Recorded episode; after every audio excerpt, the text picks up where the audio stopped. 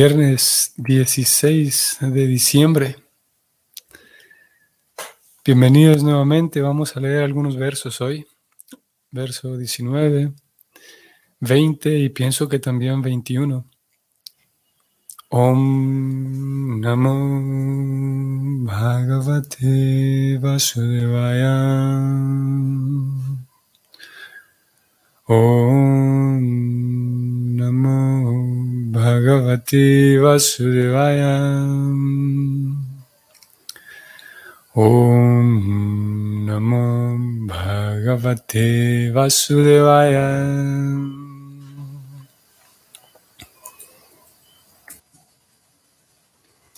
Itam munistu paramen vyavastitum Vijnanadrik virya surandhitashaya Swaparshnipanidhyagudam tatonilam staneshu satshunameye jitaklamam.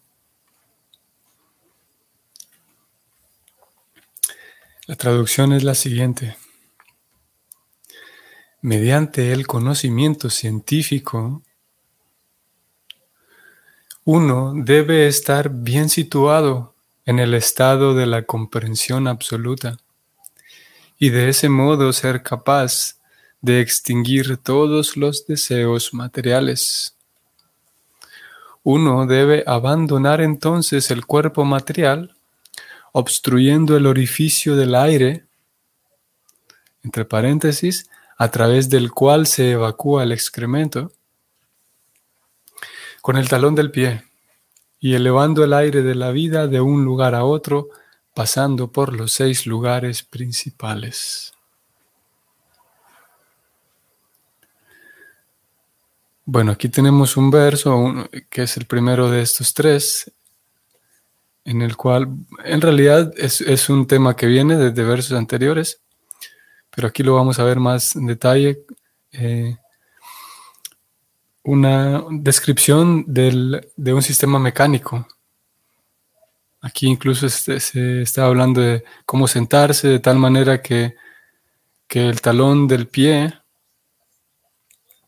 quede em, eh, ubicado de tal, de tal forma que el aire no se, no, se em, no vaya fuera del cuerpo. Aquí preocupada va a ir acompañando este, va a ir en, su comentario acompañando con una explicación. Y como vamos a ver aquí, era un método mecánico que prácticamente hoy por hoy no se practica más. Y está relacionado con la pregunta del rey, de, cómo, cómo puede uno partir apropiadamente. Es muy resaltante, antes de que leamos el comentario, es muy resaltante la primera parte de este de este verso, que indica que mediante el conocimiento científico, uno debe estar bien situado en la comprensión absoluta y por estar bien situado en la comprensión absoluta, uno entonces es capaz de extinguir los deseos materiales. Como ya lo hemos leído en tantas ocasiones, la raíz de todos los sufrimientos, de acuerdo con la filosofía del Bhakti, la raíz de todos los sufrimientos es que nosotros deseamos muchas cosas que en fin de cuentas y nos esforzamos por ellas y en fin de cuentas no nos traen felicidad. Y es lo que se conoce como los deseos materiales. Porque todos aquellos deseos que van a, satisfacer el, el alma espiritual, esos deseos siempre van a traer satisfacción. Son los deseos de naturaleza material, los deseos en la categoría material es la que nos traen problemas. Y el, vínculo que se, se, refleja aquí es interesante, como esos deseos materiales, que son los que nos causan sufrimiento, esos deseos materiales puede uno extinguirlos, ¿cómo? En la medida en la que mejora mi comprensión de la verdad absoluta, mi comprensión de, de Dios, simplemente. Y mi comprensión acerca del alma, mi comprensión acerca de la vida, mi comprensión acerca de Dios, en la medida en la que mejora mi comprensión, disminuyen mis deseos materiales. ¿Y cómo puede mejorar mi comprensión? Mediante el conocimiento científico, que no es el tema hoy, el, conocimiento científico no es el tema central, por eso no nos vamos a detener mucho tiempo aquí, pero es muy relevante que nos detengamos a determinar qué es conocimiento científico, a qué se refiere este texto y otros versos cuando se habla de conocimiento científico. Y podemos decir brevemente en dos palabras que eh, cuando hablamos de conocimiento científico nos estamos refiriendo por un lado a un conocimiento que, que tiene una base escritural, que no solamente es así espontáneo y esporádico, sino que es un conocimiento que está respaldado en, textos, por un lado, y por otro lado, ese conocimiento que está descrito allí puede ser llevado a la práctica y comprobado por cualquier persona que se disponga a hacerlo. Y el resultado del método científico, el, resultado de un laboratorio, eh, siempre tendrá siempre será igual independientemente de dónde se, se lleve a cabo, independientemente si es en África o en América, si es un hombre o una mujer. Eso lo hace científico, que es objetivo, es comprobable, que es, sí, es objetivo de acuerdo a cómo lo indican los textos. Y siempre un conocimiento científico tendrá, siempre, en todas las ramas, en todos los campos, siempre tendrá personas expertas que por diferentes razones, por vocación podemos decir, deciden dedicar su vida a ese conocimiento científico. Y eso lo podemos ver en diferentes campos, como digo. Y sin duda ocurre también en el campo de la ciencia espiritual, personas que deciden absorber su vida y entregarle su vida a ese conocimiento científico, a estudiarlo, a enseñarlo, a investigar más, a encontrar más Em, más laboratorios, a llevar a cabo más laboratorios, en fin. Eso también sucede en, el conocimiento científico espiritual. Así que a eso se refiere el, conocimiento científico, en la medida en la que vamos comprendiendo más, estudiando más, llevando a la práctica al laboratorio, principalmente eso. Principalmente la forma en la que está presentada aquí esta idea es que eh, eh, cuando vamos llevando a cabo ese laboratorio y vamos dándonos cuenta de que es algo real.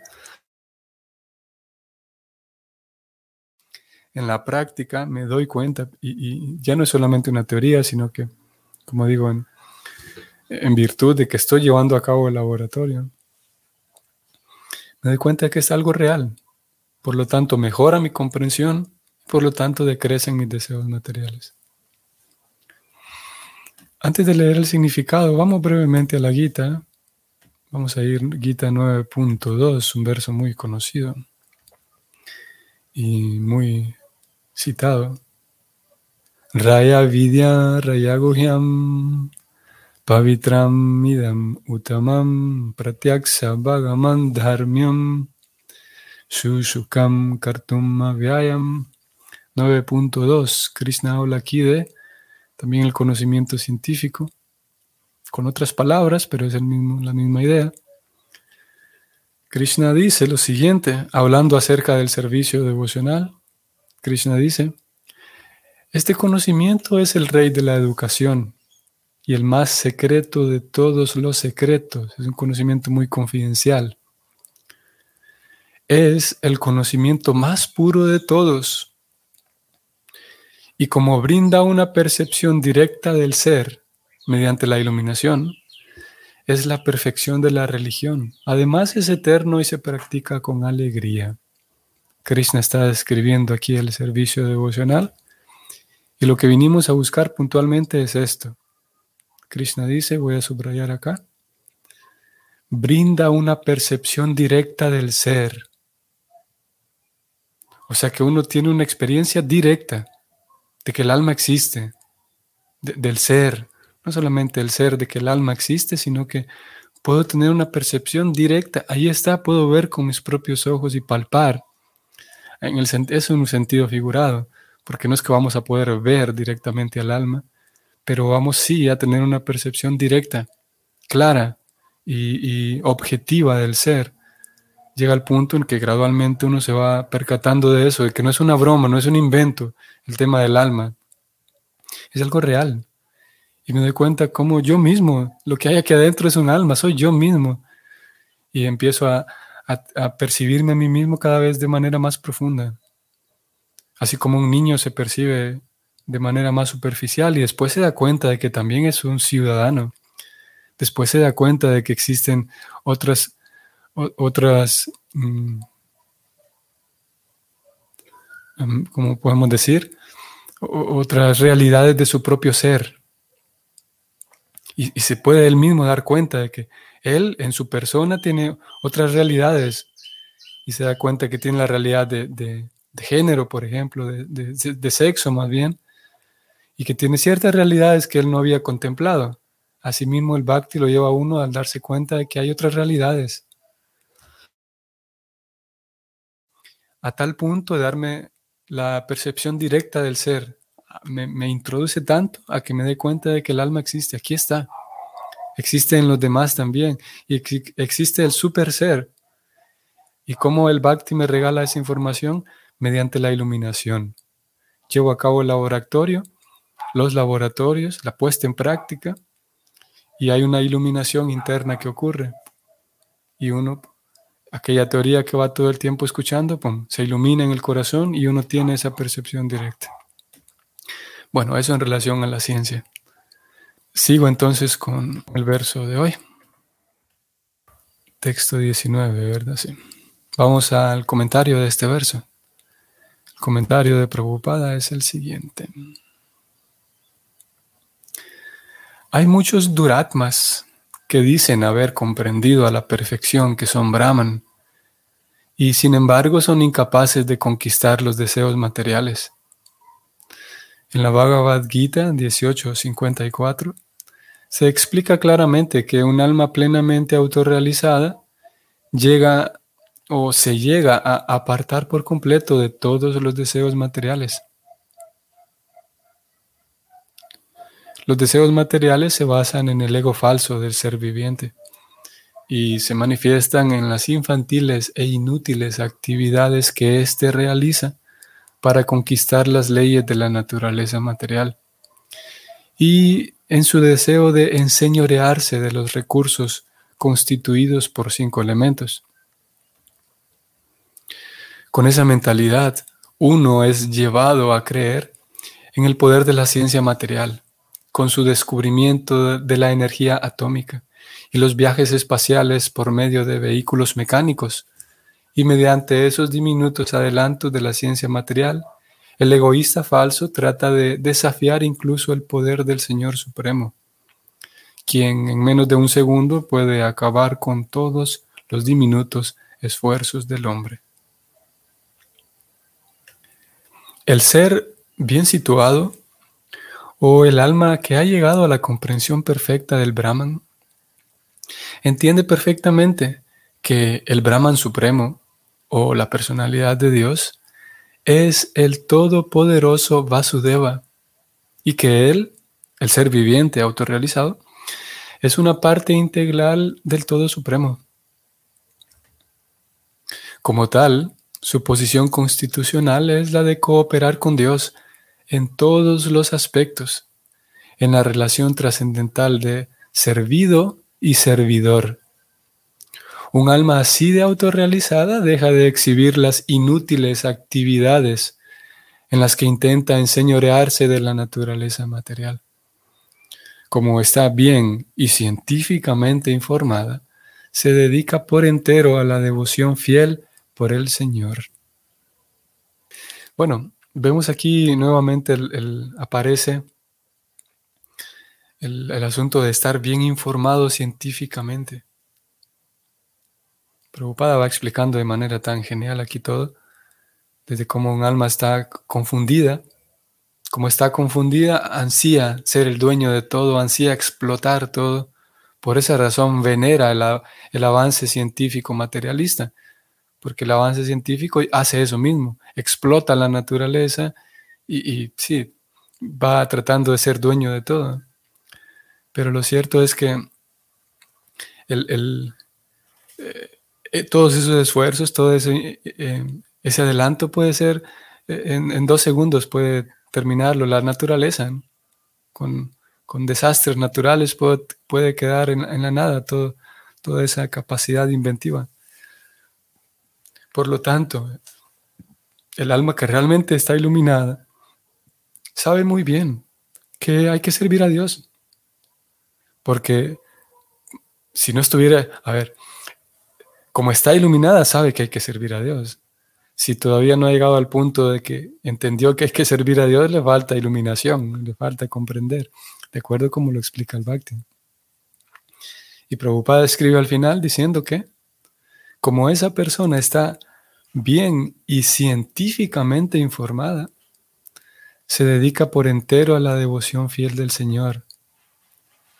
Como dijimos hace un momento, llega el punto en el que la persona no solamente se da cuenta que ahí está el alma, ya, ya la vi, ahora qué, sino que, como leímos en el verso de la Gita, simultáneamente al uno percatarse del ser mediante la iluminación, ese mismo acto de poder observar al ser le regala al ser, le regala al alma plena satisfacción. Por lo tanto, la persona, como estamos leyendo aquí, a través de la, experiencia práctica y propia, se da cuenta de que del placer que, que se deriva de estar con el Señor. La persona mm, de manera científica ha podido comprobar de que hay una diferencia entre ir a un concierto y hacer una actividad para el Señor. Uno puede tener la impresión de que la felicidad que experimenté allá es la misma que experimenté en el Kirtan o, en una lectura del Bhagavatam. O uno podría tener la, impresión de que lo mismo es, el mismo placer es leer la filosofía trascendental en los libros que leer una novela de, de, de, ¿quién? de Saramago.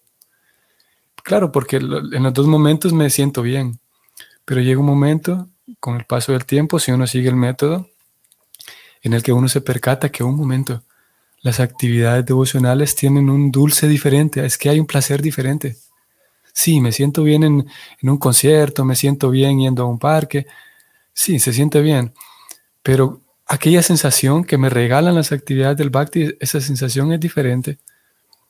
Y así la persona, o nosotros, vamos a través de la, la ciencia, a través de la experiencia directa, me voy dando cuenta de que la devoción fiel al Señor es diferente de que esa devoción me, entrega una satisfacción diferente, más dulce. Por lo tanto, como aquí se escribe, con esa información vivida en el corazón y vívida, la persona se dedica por entero a la devoción fiel al Señor. Ya sabe que, lo que experimenta en, en, entregarse al Señor es diferente. No es lo mismo que leer una novela, que ir a un concierto, que viajar por el mundo. Sí, esas cosas son agradables, pero no es lo mismo. Es la satisfacción derivada del Brahman, de entregarse a Dios, es diferente. Ok, sigo leyendo. Al yogi experto, que ha practicado a fondo el control del aire vital por medio del método prescrito del sistema de yoga, se le aconseja dejar el cuerpo de la siguiente manera. Él debe obstruir con el talón del pie el orificio de la evacuación y luego desplazar progresiva y sucesivamente el aire vital a través de los seis lugares, el ombligo, el abdomen, el corazón, el pecho, el paladar, las cejas y el agujero cerebral. Controlar el aire vital por medio del proceso yógico prescrito es algo mecánico y la práctica es más o menos un esfuerzo físico en aras de la perfección espiritual.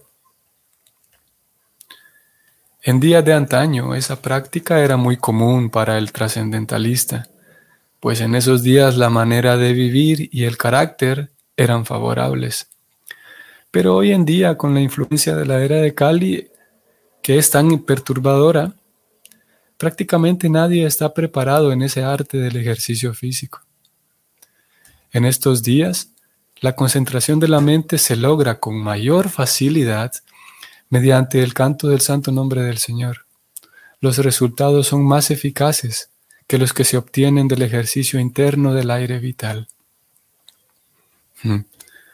Vean qué bonito e interesante como Prabhupada crea aquí un, un marco de protección para el lector, de tal manera que uno no termine desviado pensando que toda esta descripción técnica de los aires vitales y el aire vital que sube a las cejas, al paladar, para que eso no lo distraiga uno, Prabhupada termina diciendo nuevamente, sí, eso es algo que existe, pero es más fácil concentrar la mente con el canto del santo nombre. Eso es, es mucho más fácil. Y claro, Prabhupada no solamente afirma eso porque él enseña este método y para solamente decir que es el mejor, sino que de acuerdo con las escrituras, él se respalda con las escrituras diciendo, bueno, es que en la era de Cali así es como funciona. No es posible por el carácter de las personas, por la perturbación externa. Es más, más fácil simplemente cantar el santo nombre del Señor.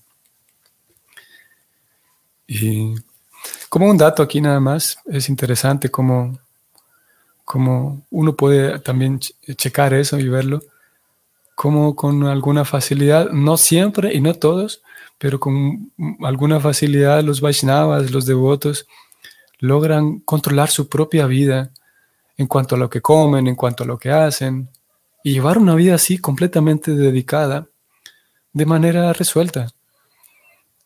Claro, no le sucede a todos, porque después de un tiempo algunos Vaishnavas, algunos devotos, vuelven a esos hábitos, digamos, o adquieren hábitos así como Em, digo vuelven porque generalmente el método, al menos en Occidente, es que uno llevaba una vida común, entre comillas, y luego adquiere o, sí, adquiere algunos hábitos Vaishnavas, como por ejemplo el evitar la carne, por ejemplo.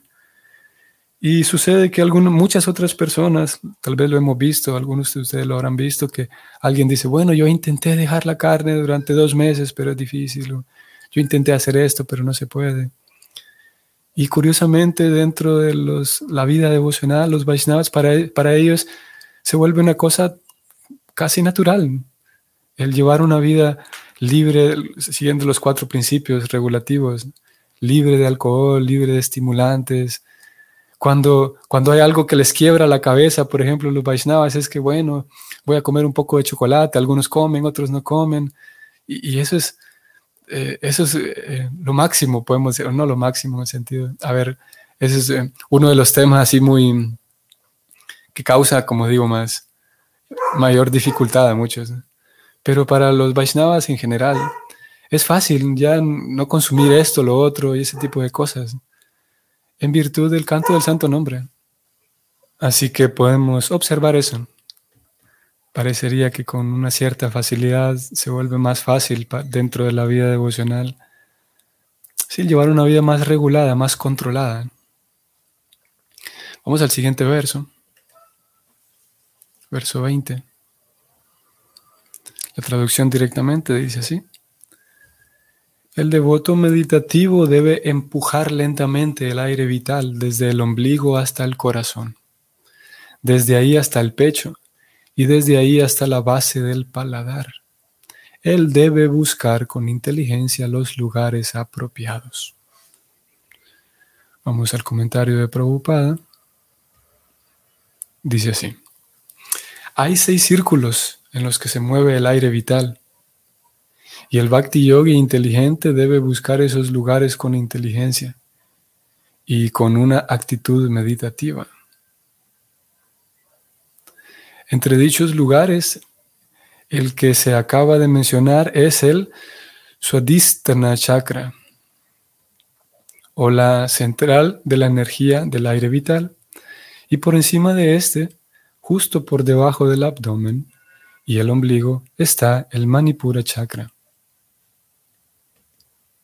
Cuando se busca un lugar más arriba, en el corazón, se llega al Anahata Chakra, y aún más arriba, cuando el aire vital se coloca en la base del paladar, se llega al Visuddhi Chakra.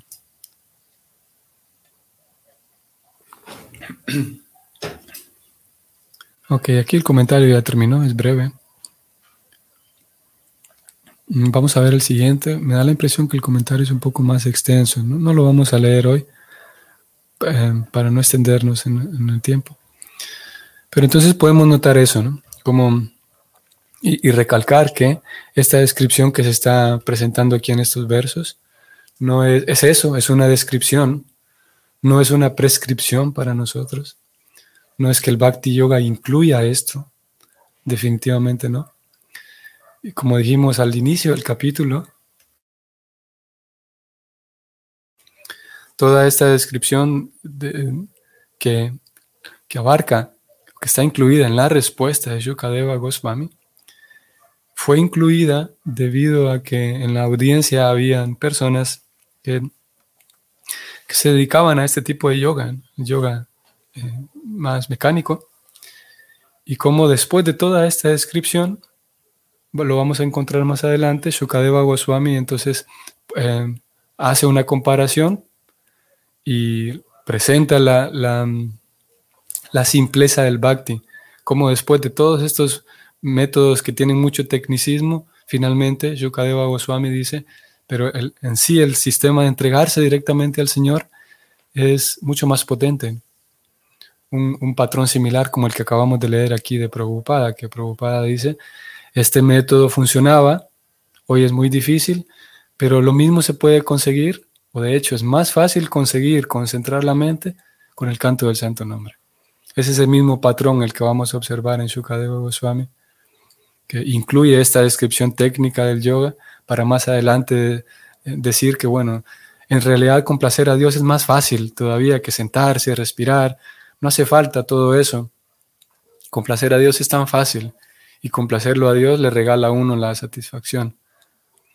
Pero incluye toda esa descripción, como digo, para, para también eh, em, eh, incluir a todos aquellos que estaban en la audiencia escuchándole, que conocían este método.